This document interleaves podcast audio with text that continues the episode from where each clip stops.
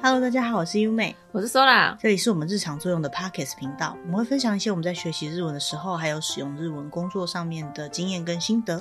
我们也会找一些跟日本有关的文章，或是聊一聊我们有兴趣的话题。如果大家有什么其他想聊的话题，也可以留言跟我们分享哦。嗯，好，那今天要讲的主题呀、啊，是就是也算是诶、欸、回应一下，就是我们有经营的那个日文。学习的社群上面，很常有人会问的问题，嗯、对，总算要来好好的聊一期了。我每一期都很认真，我不知道你是怎么想的，我我自己是很认真啊。有有时候会讲一些干话啦。嗯，其实因为我们在过去也有好几次讲到关于这样的主题。好、啊，先讲什么主题？好，每次先卖关子都卖很长，我自己去听一下我的以前。不用了，看标题就知道了。哦、也是哦，哎、欸，有道理耶。我自己每次听我自己的记录档，就觉得你的前言好长哦，就是自己觉得自己的前言好长。呃，今天要讲的是关于给日文初心者的建议。嗯，给初心者就是日文的初学者，初学者的意思。嘿，小心一下的建议。那其实，呃，我们自己在。上网打电，像我个人很喜欢打电动。那打电动的时候，你如果遇到什么卡关或不会的东西，你只要上网去查，你就会看到很多攻略。那有些攻略它是给进阶版的，比如说，如果你打最近很夯的那个《魔物猎人》的话，嗯、那有些攻略是给你，如果要玩，比如说太刀，然后你后期装备应该要怎么配，然后你应该要怎么按，你才可以打出那些招式来，那你应该要搭配什么样的技能什么之类的。那可是有些时候，你就是一个才刚注册进去的人，嗯，你需要一些最基础、最基础的教学，比如说如何往前跑，嗯，比如说如何爬墙，如何打怪，对，比如说如何接任务，你才能继续打怪。嗯，你可能在最一开始、最一开始别人都没有想过的地方，你就已经卡关了，嗯，的时候，你常常会。呃，想要问这样的问题，可是其实我觉得有时候现在网络上的人就有点点没有耐心，嗯，因为当你问了太基础的问题，有可能是你的错，因为你可能没有好好的爬文你就问了，嗯，或者是说你没有好好看过教学你就问了，你可能有时候就会有一种啊，我就是一个伸手牌，然后我就是想要直接问个答案的，嗯，对，如果你真的只是想直接问个答案的话呢，有时候你是很难找到这个答案的。因为基本上每个人的状况都不一样，嗯，很难有一篇。就算我今天这一集希望可以录出来的感觉是能够真的讲到你想要的东西，嗯，就算我这一集的目的是这样子，嗯，我可能还是没有办法戳中你要的点，嗯。所以呢，我们有时候就会问出一句，就是说，哦，我已经怎么样怎么样了，接下来我该怎么样怎么样？嗯，好，好。那这种情况下呢，其实很尴尬的是，大部分的时候你都会被骂，对，就是因为你你你的问题可能太。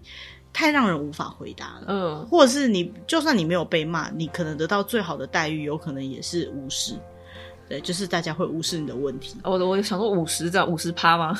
是无视哦。对啊，你你会被无视，嗯，因为你他会觉得说我不知道该怎么回答你，嗯，然后你就会觉得啊人情冷漠啊，对，网络上也没有你到你要的资源，说好的学习社团呢，为什么问问题都没有人回答我呢？嗯，有时候可能是你问问题的方式不对，嗯，所以今天这一集呢，最主要想要。讲的呢，就是一个这样子的开始。嗯，他的问题是：您好，我是日文初学者，目前的程度是正在背、正要背或刚背完五十音。我想问，五十音学习完之后要先学什么呢？嗯，好，这真的是一个我个人觉得很难回答的问题。对，为什么？看你想要学什么，很难回答呢？因为如果有人问我说，我想要学日文，嗯，我该从哪里开始？哦，我觉得这问题超好回答。你先去背五十音。对，这个我们前面也有讲过嘛，嗯、对不对？日文的第一关就是背五十音。嗯、可是如果你五十音背完之后，下一个你要干嘛呢？嗯，好，那你当然可以很认真的想说，哦，然后接下来你可以背单字，嗯，可以看文法，嗯，你可以练听力，嗯。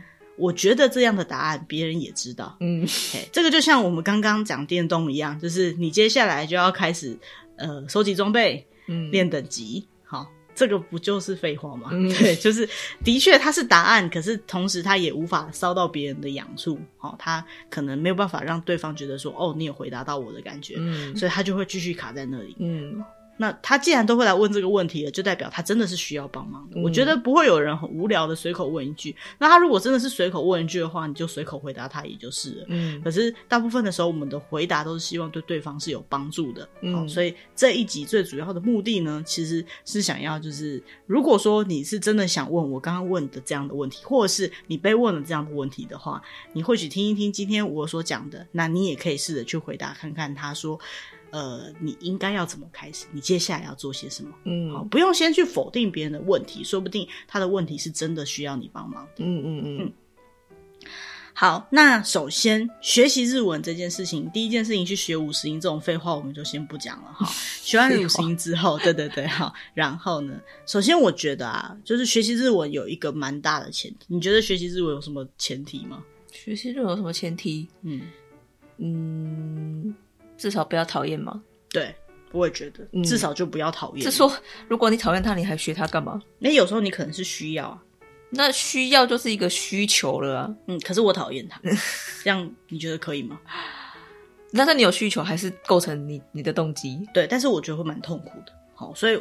如果是这样的话，我是建议你多赚一点钱，你去聘请一个专业的帮你使用日文的人，好，看是聘一个翻译、聘一个导游、聘一个秘书，还是怎么样都可以，嗯嗯，你就别学了吧。如果你真的不喜欢这个国家的文化，建议是不要学这个国家的语言。嗯，好，因为文化跟语言是息息相关的。嗯，我觉得学的第一个前提就是不讨厌。嗯，好啊，你如果懒得学或你讨厌的话，那你就花钱吧。嗯，好，我们有很多人。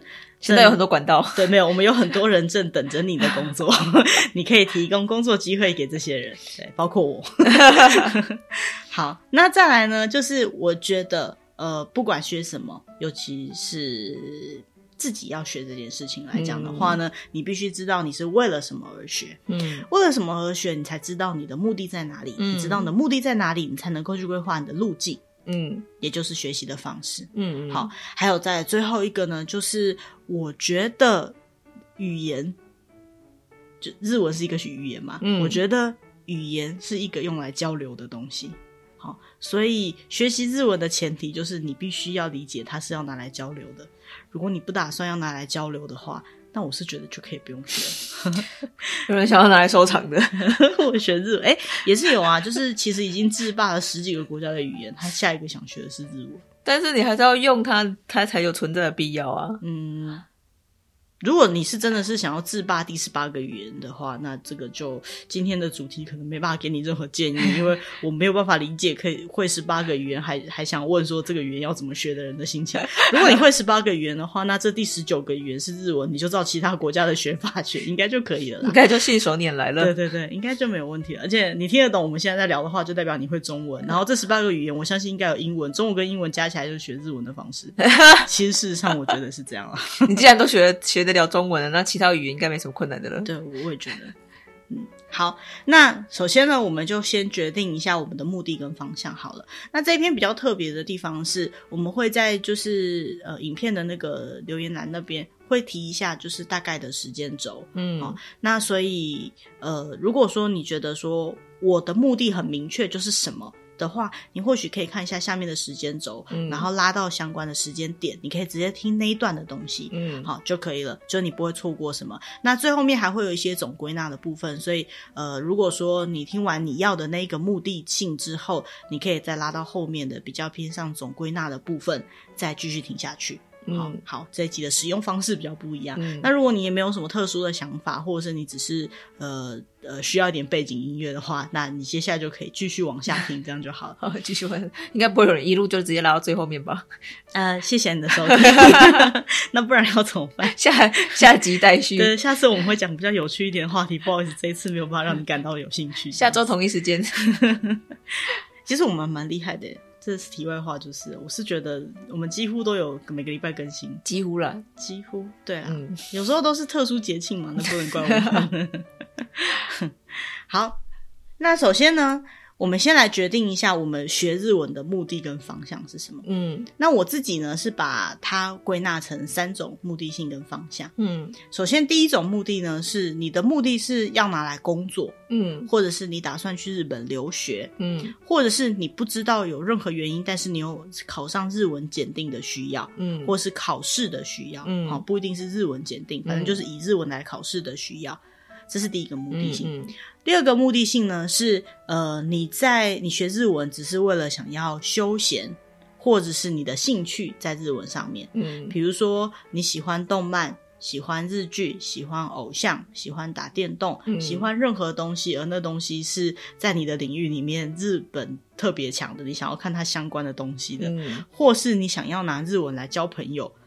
呃，或者你已经交了朋友，对，你想跟他交流，反正就是比较偏向于休闲兴趣类别的，这是第二个目的。嗯，我觉得有时候这也是一个很直接的目的，因为你太喜欢了，所以你必须要先了解他，嗯，你才能够使用它。那第三个目的呢，是生活或者是移民。那这里的生活呢，是指就是比如说你可能交了一个。呃，日本的男朋友或女朋友，嗯、甚至你接下来会跟日本的太太或日本的先生结婚，嗯，然后或者是呃，你有移民的需求，嗯，就是说你必须要去使用它。那这跟前两者不一样的是，你有可能移民，你也有需要在那边工作或考试，嗯，那你可能也可以参考第一个目的性的学习法。但是你有可能是你不需要说任何考试，你可能就是因为生活的关系，你接下来就是必须要去使用这个语言，嗯嗯，那你的学习方式。跟准备的心态上面跟别人也会有点不一样，嗯、所以我把它归类在第三个目的性。嗯嗯，好，那呃，所以你可以先考虑一下你是要哪，你自己是属于哪一类了。嗯、那我现在就从第一类开始讲。嗯嗯，好，首先第一个目的性呢是，如果你学日文的目的是想要工作或留学或考试的话，呃，我们会讲就是所谓的起手式。好。嗯你的第一件事情就是你先确认一下你最终需要的等级是什么，嗯、你日文必须学到什么阶段。嗯，那我上次在提这件事情的时候，是一个就是群组里面的小讲座。嗯，好，我们在大家在聊学日文这件事情的开始准备的时候怎么样？那呃，有些人就说哦，我觉得学日文就是考试只是。开始而已，就你考过 N1 才是学习日文的开始。我相信应该有人听过这样的话，嗯，好，甚至有人说，哦，考试不重要，你考会了你也不会用。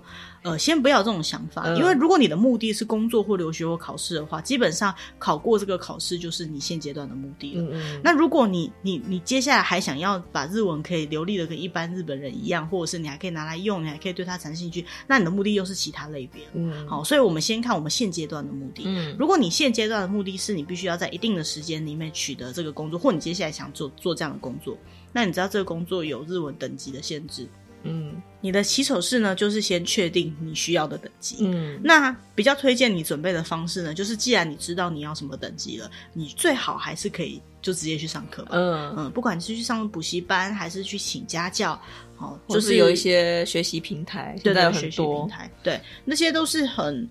很完整的，他已经帮你规划好了的学习方式。嗯、那如果你比较没有时间或比较没有钱，嗯、你也可以先制定你自己的学习计划。嗯，那看你要从哪边开始学。那这种方式就是我觉得对我来讲是属于比较正规型的学习方式。嗯，对。那这样的正规型的学习方式呢，其实不一定去上课才算是正规。这个就讲到说，有些自学的人会提到说，哦、呃，你最好可以找一套适合你的初学教材。嗯哼嗯，我个人是觉得坊间的任何一道教材都可以，嗯、因为都差不多。因为初学吗？对，因为初学你学的东西就差不多是那些，嗯、只差别在有些课本它的编排进度比较慢。呃，我开玩笑的说法是它比较骗钱，因为同样的初级，别人写一本，他写两本，甚至写四本。好、嗯，那。我觉得啦，终究终究来讲，你要学到的东西是一样的。嗯，好，其实今天不管我们讲的任何一种学习方式，殊途同归，最后我们达到的目的都是把日文这个语言学会，学到你要的程度。嗯，所以不管你采取的是哪一种方式，其实事实上都是可以的，只是说我们会比较建议你朝哪一种方向去学。那刚刚讲到，就是你去上课的话，就是由老师来帮你决定好你的。呃，学习的进度、学习的方式。嗯、那如果你要自己制定学习计划的话，那你就找一套课本，比较循序渐进的。看课本最一开始可能教你打招呼的话，教你基本单字，然后教你基本的文法，教你基本语汇，然后开始进入写作的练习，然后词性的变化那些的。嗯，那那些东西如果任何一个 part 你觉得就是你比较不会的话，因为基本上你。有可能你去上课了，你可以问老师。嗯、如果你是自学的话，你就可以去找一些网络上的资源去补足你不会的东西。嗯、但是前面还是先制定好，就是你大概要什么样的学习计划。嗯、那如果你告诉我说，哦，我就是完全不会日文，我要怎么制定学习计划？那很简单，你只要告告诉自己，你要在什么时候之前完成什么等级就行了。嗯，好，日文刚好有分一到五级嘛。嗯、如果以检定考试来讲，那就算没有分一到五级，就是正常来讲，我们也可以考虑成它是分成初级、中级、高级。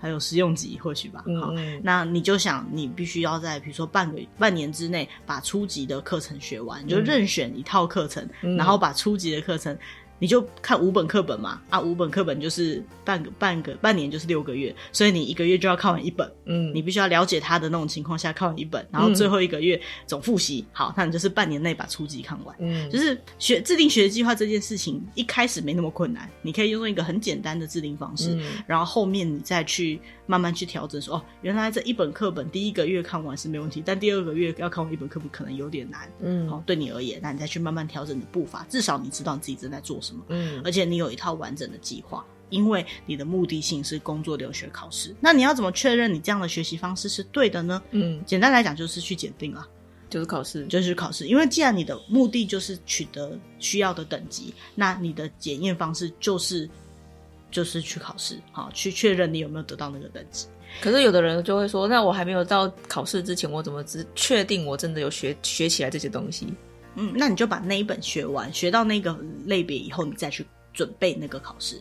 比如说你，你呃，假设我举例来讲，假设最简单的初级是 N 五的话，嗯，那你认为你已经学到 N 五的范围，你就去考 N 五的考试卷，嗯，好，去写它的模拟试题或什么的。嗯，那 N 五的试题在写的过程当中遇到的问题，就代表是你 N 五没有学会的东西，嗯，但你不需要回头过来去。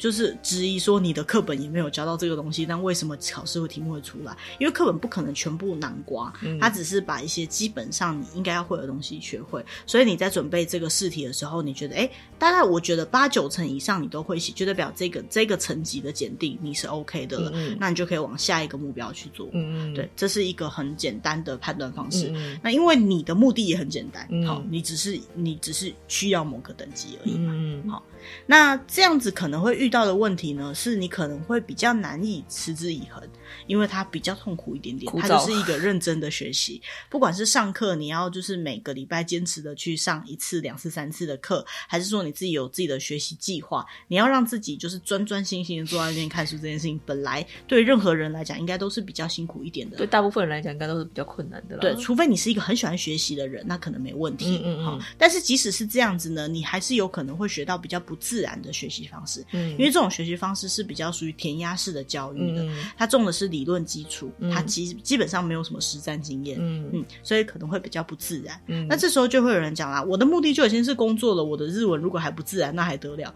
我觉得我这里提到的工作，好像不是指你有没有办法顺顺利利的用这个东西来工作，而是指你有没有办法进入这份工作的门槛。嗯，好，有的工作它的门槛就是要检定，所以我觉得这个这个第一个目的，如果你的目你是工作上有实际语言上的需求的话，你可能有其他人际关系的需求，那其实是比较类似类别二的交朋友，这个我们等下再提到。嗯、那如果你纯粹只是想要取得这份工作的话，那我觉得你考试检定可以过就行。嗯，所以呃。这样子学出来的日文可能不太自然，也是蛮合理的。嗯、就像日文本科生出来，他如果没有常常在练习的话，他可能很会日文，很会考试，可是他讲话很奇怪。对啊，还是会的。大概就是属于这种学习方式。嗯、那它的优点呢，就是因为你的目标很明确，嗯，所以呢，你可以学得很快，嗯嗯，可以很速成。你只要按部就班的照老师给你的进度、补习班的进度，或者是呃教科书自己对。安排的教科书的进度去学，你基本上是一定可以学得起来，而且完整，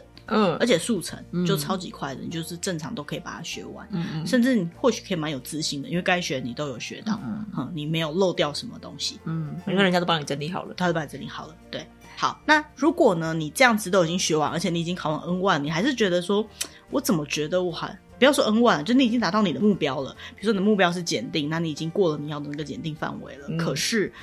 你还是觉得你还是有点不太完整，对，他就觉得你好像没有真正学到你该要的东西。嗯，比如说你跟别人对话，你觉得还是不能对话，嗯、或者是说你还是有一种我怎么觉得我自我还是不太会的感觉，嗯、那就代表这个目的的学习方式不能完全满足你的需求。其实你心里面还默默的渴望着其他的效果。嗯，这种情况下，我们会建议你如果想进阶的方式的话，就是不只是在上课。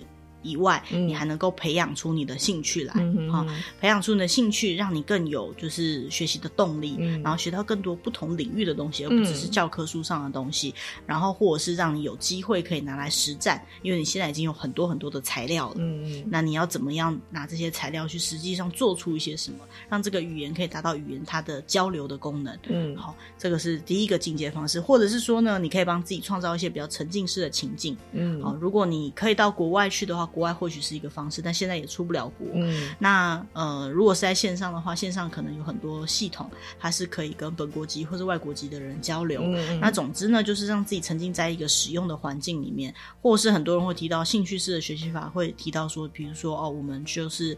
多听歌啊，多看日剧，嗯、多看动漫，多看综艺节目，这些方式都是很好的方式，嗯、因为这些都可以补足你原本学习的那种教科书以外，老师给你的知识以外的那些多元的知识。嗯嗯，对，这些都是很棒的。嗯，好。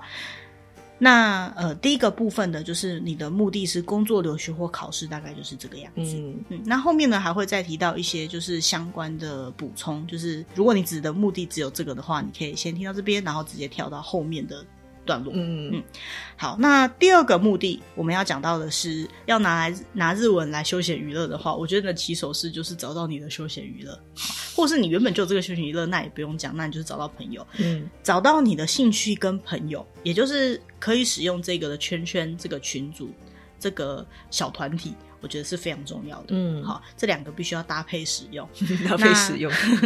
比较建议的准备方式呢，是我会建议还是先进行最基础的学习。什么叫最基础的学习呢？比如说像是呃，基本文法，不是五十音。基本文法 没有啦，我们已经把五十音当成应该是基本要动的东西了吧？欸、排除掉了。其实最大的问题就是，很多人如果你是休闲兴趣交朋友的话，你有可能对你你没有没有想到要去背这个东西，可是你已经会听很多东西了。嗯、那呃，我觉得如果你有打算要学日文的话，你既然都已经到这个程度了，你还是回去把五十音背好。嗯，好，因为把五十音背完才能够开始啊，嗯、就是你真的才能够读得懂东西。我觉得听说读写是缺一不可。那五十音背得起来，那要会写吗？嗯，会啊，还是要会写啊，所以听说读写是缺一不可的，对吧？因为现在，因为大家很多都看电脑或者看书本，不需要自己写嘛。如果你们要考试的话，你就不需要自己写。很多的人可能会学习学起来了五十音，但他其实并不会写。哦，应该不不至于啊，我是觉得都要练习啊。对我来讲，嗯、把五十音记起来这件事情是包含这个项目里面。嗯、好，呃，再来就是你可能要学一些基础的单字。嗯，好，什么叫比较基础的单字？可能是你生活中会用到的一些基本单字，嗯，比如说数字啊，嗯，这里那里啊，基本的表达，星期几啊，对对对，日期啊。那如果你不知道什么叫做基本的单字的话呢，就是呃，我们在募集这一篇这这次 Podcast 主题的时候，有得到一些很不错的建议，就是实际上在日本生活的人，他们学习日文的方式，嗯，好，他也是外国人，然后他到日本学习日文的时候。他觉得学起来的方式，嗯，他说：“你就是你眼睛看到的所有东西，你都试着去找出它的那个语言的名字，嗯，比如说床垫的。”日文是什么？嗯、桌子的日文是什么？嗯、电脑的日文是什么？麦克风的日文是什么？嗯、好，你把这些基础单字都把它视作为基础单字，嗯、也就是说，你放眼所及的所有东西，你都可以用日文讲出来。嗯，再搭配上呃，你一定可以用得到的基础动词，嗯，跟基础主词。嗯、什么叫主词？就是你、我、他，嗯，这种基本说法。那基本动词呢？就是比如说呃，打开，嗯，好，坐下，吃，喝这种基本的动词。嗯，那比较困难的动词，你觉得你找不到的，就不要勉强了。嗯，好。比如说，嗯，像这个朋友他举的例子是说，你的文件的承认，比如说许可、签合这个文件，嗯、这种复杂的字就不用了。这个其实中文听起来也是有一点，有一点困难的。对对对，这种字就你不用太。拘泥于上面，你的所谓的基础动词就不包含这些。嗯、对，那放眼所及的所有东西，你都可以试着把它讲成日文的话，这就是所谓我所谓的基础学习了。嗯、好，那接下来呢，就是尽情的使用了。嗯、因为当你基础的学习完，这是基础的单字的部分嘛，那基础的文法的部分呢，你可能也会就是找到一些基础的用法。嗯，那什么叫做基础的用法？我真的觉得这个是很特别的事情。就是呃，这一个网友他给我们的建议也是蛮蛮不错的。他说。嗯呃，你可以去练习单字的组合，嗯嗯，呃，比如说你现在学会了红色，嗯，然后你学会了包包，嗯，红色的包包这样的说法该怎么说？嗯嗯，就是一个不一样的。有时候你在背单字的时候，你背单一个单字的时候，你可能会对它有单独的印象，嗯，可是当你把句子组合在一起的时候，再包含一些情境的想象。你会永远忘记不了那个单词。嗯，再加上你在组合的时候，你会发现就是这些单字在组合，它有一些基本的文法。嗯，比如说形容词应该怎么加上名词。嗯，其实你现在在练习的是这个东西。嗯，那如果这些东西你都可以就是有一点概念的话，相信就是你要去看你的兴趣类别的东西就会简单很多。嗯，那你在你的兴趣的过程当中再继续去做进一步的学习就好了。嗯，对。好，那这个的结果确认就是这样子的类别。如果你的目的是修行兴趣交朋友的话，那你的结果确认很简单，就是听得懂就好。对啊，就是可以沟通就好。对，你可以听得懂你的偶像在讲什么，嗯，就可以了。你可以听得懂你的主推在讲什么，那就可以了。嗯，你听得懂动漫，听得懂日剧，看得懂歌词，我觉得那就可以了。嗯，好，或者是说，如果是交朋友的话，你听得懂对方在讲什么，对方也听得懂你在讲什么，这样就可以了。嗯，你的结果确认是很简单的。嗯，但是你可能要稍微注意一下，就是说，呃，他的缺点就是有可能会。呃，发生一些比较不自然的用法，因为你的学习的时候，你只学了基础嘛，嗯、然后再加上你使用的范围可能是比较偏向于某个兴趣类别的，嗯、所以它有可能是只有在你的世界适用的日文。嗯、好，那当然也没关系，因为你的日文毕竟就是为了这个兴趣嘛，你可能只用在这里。嗯、可是如果哪天你真的走出了你的圈圈，然后你试着要，比如说到日本旅游的时候跟一般人沟通，你会发现，奇怪，你的日文怎么人家觉得怪怪的？嗯、是因为你的日文有可能是你的世界通用的日文，嗯、不一定是标准通用语。的日文，对，那那种情况下，就是如果你比较介意的话呢，你可以在学习的过程当中，同时也去接触一下你的圈圈外的世界。嗯，好，一样是日文，但是比如说一般人都是怎么讲话的？嗯、比如说你都看动漫，你就偶尔看一下日剧；你都看日剧，你偶尔转去看一下动漫。嗯，好，你就可以感觉到说，哎、欸，原来它有这些使用上的差异，嗯、但它其实都同个语言，它可能只是用法上面跟文化上面的一些差异而已。嗯，嗯，那还有呢，就是。呃，这样子的人呢，有可能会反产生两种极大的反差，一种呢就是。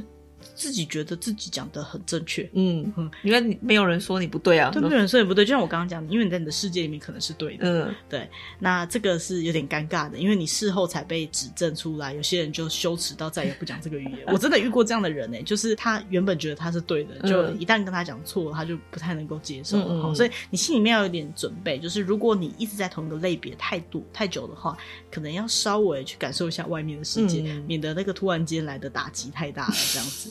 但是另外一种极度相反的状况，就是一直觉得自己没有自信，因为不是透过正规的方式去学习的。对，因为你可能只学了基础，甚至你连基础都没有学，你只学了五十音，嗯、然后剩下的东西你都是凭语感、凭感受去学到的，凭兴趣去学的，很容易产生这种状况。因为你没有完整的学习，所以你没有自信。嗯，好，那要怎么解决这个问题呢？我觉得最简单的方式就是你去进行你这样的学习的最后结果的检定。就还是去考鉴定，对，因为刚刚我们提到其他类别的时候，有些它可能是就是检定，就是它的结果确认。嗯，可是因为你的日文学习目的是休闲兴趣，所以检定不是你最主要要做的事情。嗯，可是如果你想要进一步确认你的日文行不行，也就是你的进阶方式的话，就是去检定。嗯，对，因为你确认一下你的这种学习方式跟一般人家正规的学习方式学起来的东西到底有没有什么不一样。嗯，对，这个是让你能够有自信最好。好的方式，嗯、对，那说不定原本你是为了兴趣而学的，你可以拿来做其他用途。嗯嗯，好。所以这个东西也可以考虑一下。那呃，休闲兴趣交朋友的优点，哈，这种学习方式的优点当然就是既快乐又持久。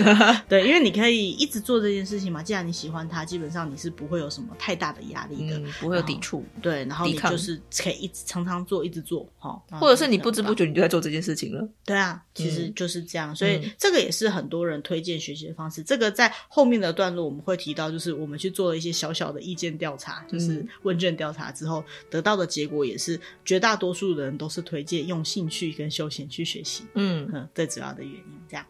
好，那呃，这个如果你的目的是兴趣休闲交朋友的话，大概是到这边，嗯。好，那接下来呢，最后一个目的呢，是讲到说，如果你的目的呢是生活或者是移民，嗯，那刚好提到生活或者是移民的话呢，生活是指就是你可能不知道为什么必须要使用日文来生活，嗯，比如说你的呃人际关系上，比如说家庭会产生需要日文的状况，嗯，或者是说你必须直接移民到日本，嗯，那这种情况下呢，你有可能是你的家里面有其他人会日文，嗯，他可以教你，或者是说你的家里面都没有人会日文，你们全部要一起。移动到那个环境里面，那你必须要就是再进行完整一点的学习。嗯，好，你可能必须要把这个语言学会，不然会产生生活上的困难 的情况下呢，生活对你的起手式呢，就是你必须要先理解你的处境，嗯，你的处境 就是你必须要学会它。嗯，好，所以不要对于这个文化、这个环境或是这个语言一开始就具有抵触。嗯，不要觉得说要用到这些好烦哦什么的。嗯，你如果觉得没办法那么快适应，但是你还有准备时间的话，你可以先慢慢的把自己生活当中的东西调整成日文。嗯，比如说呃，把你的手机设定成日文的界面，嗯，电脑设定成日文的界面。嗯，因为如果你去到日本要去问这些东西的时候，你的朋友真的是日本人的话，或者是你的另一半是日本人的话，你也必须要用一样的语言才可以问得了他。对，要不然他解释其实也很难解释。对对对，像我最近就蛮常遇到这种状况，就是。呃，我的工作上会遇到日本人，嗯，那我的系统是中文的系统，嗯，我的。公司的同事的系统是日本的系统，嗯，那他们遇到某个系统上面的问题，要问说这个怎么办的时候，嗯、我可能跟他说，哦，那你就先去开始，然后工具列，然后就啊，开始工具列，然后我就想了一下，你就去，我要怎么讲？对，你就去 start，然后工具列，死了吧，死了吧，对，我就想一下，我我就算把它直翻过日文，那也不一定听得懂，也不一定，对，因为那个那个按钮是什么名字，你不一定知道。嗯、好，那比如说我们其实会讲啊，复制贴上。好，或者是我们就讲 Ctrl C Ctrl V，嗯，日文不一定是这样，好，那日文可能是 copy 跟 paste，你必须要，对，你必须要知道 copy paste 这样的说法，才知道哦，原来复制贴上截图截图，对，capture，对对对之类的，就是你必须先知道你需要的是什么东西。那我们刚刚讲的是电脑方面，如果是生活方面也是一样。这个东西就像前面讲的，就是呃基础学习的单字，嗯，好，你必须要先具有，你放眼所及看到的所有的字，你可能都要试着能够讲得出来，嗯，你才有办法适应在那边生活。你总不能说你坐在沙发上，然后那个汤都已经流到衣服上，你要叫他抽张卫生纸给你，想不到卫生纸怎么讲，很有可能会发生这种事情。就很基本的东西，你反而不知道该怎么讲。对对对，因为那些东西不一定会出现在课本里面，也不一定有任何人会教你，所以你必须要先知道你的生活环境里面需要什么东西，嗯，你就直接从那些东西开始下手，嗯，好，所以呢，起手式呢，就是你必须要先明白你自己的需要。那再来呢，推荐你准备的方式呢，就是你在确认你的生活环境之后呢，你可以在。就是进入自学的准备。嗯，其实这样的学习方式，我会比较推荐自学，因为生活跟移民都是一个比较长久性的，你很难判断你的目的性在哪里。嗯、如果去上课的话，可能需要花不少钱啊，因为你要一直上下去，而且要花时间。那你还要配合上课的进度，嗯、不一定是你现在马上就立刻需要的。嗯、但如果你请的是家教，可能是比较没有差，因为家教可以配合你的进度去做调整。但是我是觉得，如果你呃有一定的就是自学的能力的话，是可以进入自学的准备。那什么叫进入自学准备呢？就是挑可能适合的基础教材，嗯，好，或者是说决定一下你要学日文的一些方法或模式。现在网络上有很多资源，嗯，等一下如果呃后面的篇章也会提到说关于就是网络上资源的运用这样子。那当然，你也是可以去上课的。嗯，不过呢，因为呃，你已经必须在那个环境里，或者是你已经即将进入这个环境里的，而进入这种环境绝对是有学习日文的加成功能的。嗯，所以你已经有这个环境的加成呢，是觉得你可以自学啦。嗯嗯，当然你还是可以去上课的。好，那你要怎么确认你的日文在这样的情况下是已经学好呢？最简单的方式就是检视自己的人际关系。嗯，呃，你交到朋友了吗？交到当地的朋友？对，你交到当地的朋友了吗？还是说你有没有在这个使用日文这？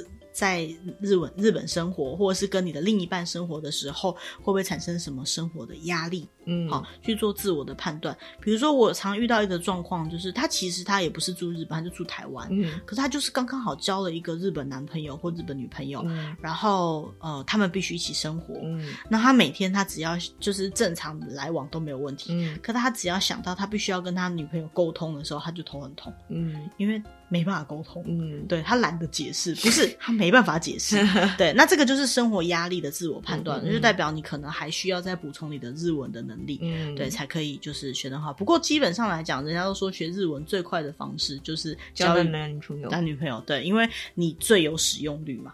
就是随随便便都一定会讲到话，对，而且他也可能会帮你，会教你，想办法让你知道他想表达的意思，这样子。嗯、那这样子的学习方式其实是比较相对自然的，所以你可能会遇到的问题呢，就是呃，你会在前面有一个比较茫然的混乱期，嗯，哈，可能你呃，如果你是适应新环境，对你如果是呃。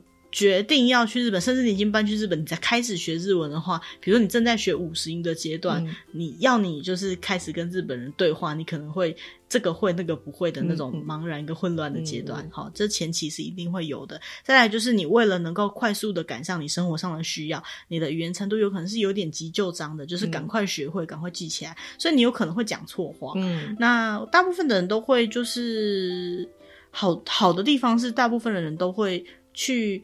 呃，试着了解你说的话，然后接受你讲错的那个日文。嗯，可是有些人脸皮比较薄，他就是用了好一阵子以后，才发现自己用的是错的，嗯、他就羞耻到无以复加这样子，现实的那种错误打击，他会觉得很痛苦。这样，所以呃，因为你学的方式可能比较快，或者是比较自然，所以你必须要知道，就是这个过程当中总是会有一些混乱的。嗯、然后你必须要去了解，就是即使你一直都要待在那边，你感觉到的就是这样，它也有可能不是都是对的。嗯，对，就是你要有这样的认知。嗯、那既然有这样的认知，基本上就没有什么问题了，因为这样的学习它是一种很特别的被动式学习。嗯所有的被动就是你就算不学，强迫 对你还是每天都会去接受这些东西，嗯、而且它很自然，理论上是永生难忘的。就是在那个环境里面的，对它的模式跟母语学习的模式会比较接近，嗯、对，但是每个人学习方式不一样，而且母语学习是指小孩子小时候在学的时候，你已经不是小孩子了，嗯、所以你没有办法学得很快，是理所当然的。可是基本上你是呃总是能学起来，如果你一直在那个环境里面。好，那。这样子的状况下，有些人会觉得说：“那我的日文就只能停留在这里了吗？”好，我怎么觉得我怎么学也学不起来？我就算去考检定，好像也考不过。嗯，这种时候比较建议你的学习方式呢，是也是参考，就是我们前面有讲到，就是说，呃，我们在群组里面有募集的一些相关的建议里面，他有提到的一个很棒的、很重要的一点，就是呃，你试着让自己去表达你想表达的东西。嗯，好，呃。比如说写日记，嗯，好，或者是呃写文章、写、嗯、小说，或者是试着去告诉别人你的想法。嗯，有些时候我们会觉得说我们难于表达。我刚刚举的例子说，哦，男女朋友，然后想到要跟对方沟通就不想讲了。嗯，对。但是你的不想讲就少了很多表达的机会，而且可能还会产生一些误会或什么。或是有的人说我没我我没有想法，对，或者我没有想讲的，嗯、就就随你吧。嗯、那不管你是不想讲还是不能讲，嗯、还是怎么样。你总之，你总你就没有去试着去表达，嗯，好，所以让自己习惯成为一个你是一个有想法、有意见的人，然后习惯把你的想法跟意见，呃，正常的表达出来。我们不是说带着情绪的那种表达，嗯、也不是说你讲出来就一定要让别人接受，嗯，但是总是要让别人理解。好，尝试让别人理解你的想法，会对你的日文。这样子的学习的状况下，会有很大的帮助。而且，当你要表达一样事情的时候，你一定会去做思考嘛。所以，这思考这个行为是其实非常重要的。